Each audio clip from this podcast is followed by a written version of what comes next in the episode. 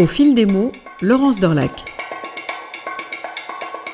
Variation de point de tige, épais, contrarié et fendu.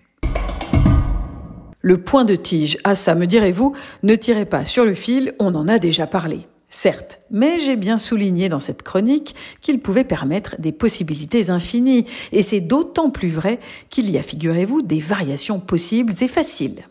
Le point de tige repose sur un concept simple, effectuer un point et puis un autre, mais en les superposant de façon un peu décalée. Chaque nouveau point vient se poser sur le précédent à sa moitié et peu à peu, la tige se dessine.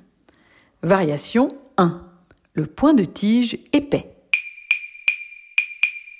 Le concept de superposition du point de tige est là en fait légèrement dévoyé. Pour comprendre, il faut visualiser la finalité. Le point de tige épais apparaît au final comme une ligne un peu large constituée d'une série de points penchés vers la gauche, rangés très serrés en oblique les uns à côté des autres, comme autant de petits bâtonnets ou brins d'herbe sur lesquels le vent aurait soufflé gentiment.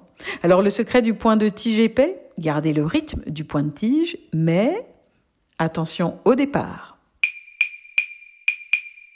Imaginez sur votre ouvrage une ligne comme une ligne d'horizon bien droite. Pour faire le premier petit bâtonnet un peu penché, sortez votre aiguiller en un point, situé juste un peu au-dessus de cette ligne d'horizon imaginaire. Et allez piquer en un point situé, lui, juste un peu en dessous de cette ligne d'horizon imaginaire et légèrement sur la droite votre premier point apparaît un peu penché vers la gauche. Oui, c'est logique. Visez pour faire ressortir votre aiguille juste à côté de votre point de départ.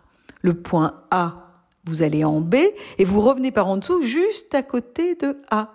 Et hop, vous repartez pour faire un second point juste à côté de B et ainsi de suite. Et peu à peu, les brins d'herbe s'accumulent les uns à côté des autres en oblique, tous un peu penchés vers la gauche. Logique. C'est ça, le point de tige épais. Variation 2. Le point de tige contrarié. Pas de panique, personne ne s'énerve en faisant ce point. Oui, je l'ai fait. Le point de tige contrarié n'est pas non plus un point raté.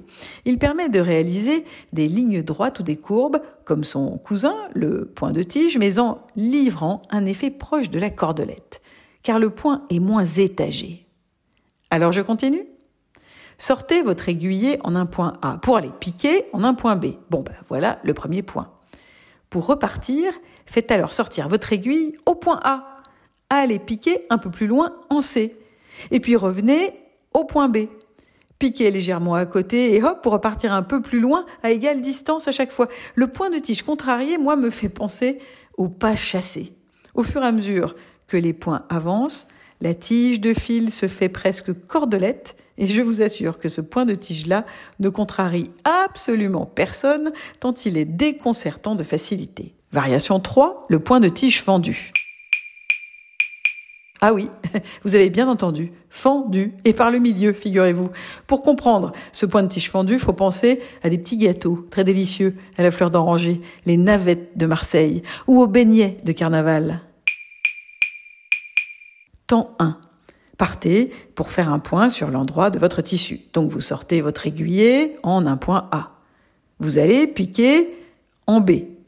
Vous faites alors ressortir votre aiguille dans votre fil. Et oui, fendez-le. Nous y voilà, par le milieu.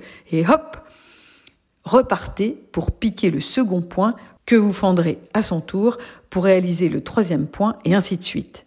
Très pratique pour les remplissages beaucoup plus simple à gérer du point de vue régularité que son copain le point de chaînette, le point de tige fendu, on en devient vite mordu.